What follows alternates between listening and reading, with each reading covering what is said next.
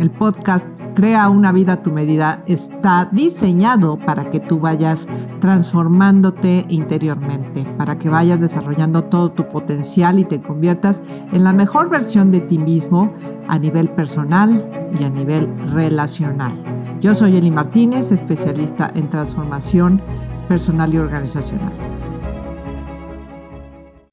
Muy buenas noches tengan todos ustedes. ¿Cómo están? Yo soy Eli Martínez, especialista en empoderamiento personal y organizacional.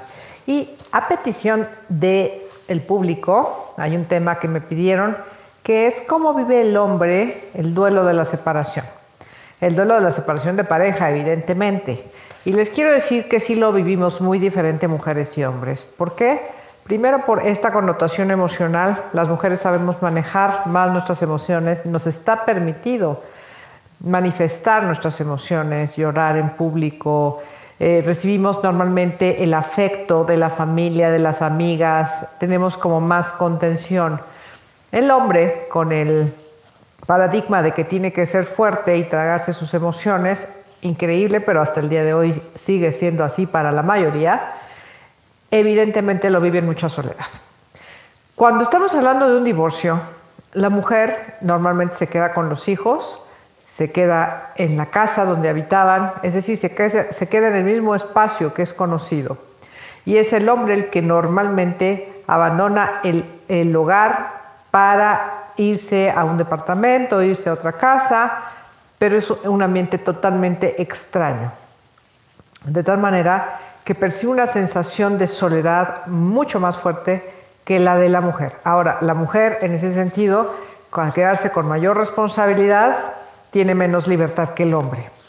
Eh, el hombre tenemos, ya sabemos que tiene permitido expresar su enojo, expresar, eh, es más, el enojo sí, y el hombre cuando tiene miedo y cuando tiene dolor lo va a expresar con ataque es su manera de manifestar que le duele. Eh, en muchos, obviamente, no en todos.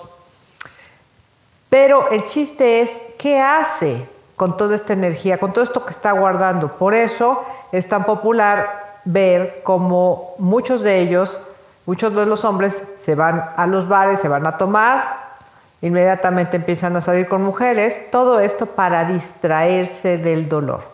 La diferencia está en que la mujer procesa mucho más rápido el duelo porque confronta las emociones que el hombre. El hombre se tarda muchas veces más tiempo, o sea, mucho más tiempo cuando le importa la relación, claro está. Se tarda mucho más tiempo en procesar su dolor por estarlo evadiendo tanto. Pero no quiere decir que no necesite hacer el duelo, necesita hacer el duelo. Entonces, el hombre, en pocas palabras, le tiene primero miedo al miedo al miedo de tocar su miedo, a sentirse vulnerable, miedo a quedarse solo, miedo a haber, fracasado como hombre y como pareja. Ya saben que el hombre es mucho más competitivo que la mujer. Entonces, si la mujer es la que terminó al hombre y él estaba muy enamorado, por supuesto que le duele y le duele mucho. No es recomendable que hagan estas estrategias de huida y de evasión, ¿verdad?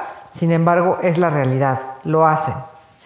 ¿Qué, ¿Cómo ayudar a, si tenemos familiares varones que están sufriendo una pérdida? Lo más importante es que sepan que ustedes están allí para ellos cuando ellos quieran hablar. Invitarlos a que busquen terapia, a que eh, incluso hay literatura muy buena. Les recomiendo el libro de la afectividad masculina de Walter Rizzo que es un libro muy facilito de leer, para que él vaya entendiéndose también, vaya entendiendo el proceso que está viviendo. Otro libro maravilloso para cuando termina una relación, que se los he recomendado muchas veces, es el libro Seguir sin ti de Jorge Bucay y Silvia Salinas, porque es una radiografía de lo que se vive en un divorcio, tal cual.